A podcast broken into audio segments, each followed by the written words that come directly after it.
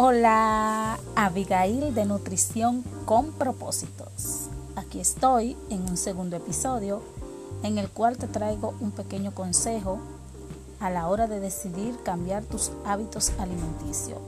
La malnutrición, la cual está eh, llevando a las personas a enfermarse en este momento, en este último siglo, con eh, el estrés que llevamos, con el el día a día, donde muchas veces no tenemos tiempo para comer en casa, pues eh, se está agravando la situación eh, de salud en la mayoría de las personas y esto es porque no tienen una nutrición con propósito.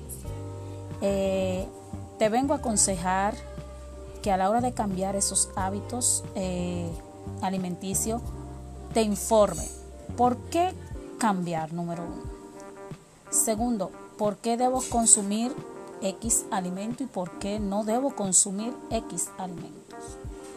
Sabes, el conocimiento es poder y luego que aprenda sobre esto, luego que aprenda por qué debo comer vegetales, por qué no debo consumir muchos carbohidratos refinados, cuando aprendas sobre esto, entonces te será mucho más fácil poder llevar una nutrición con propósito.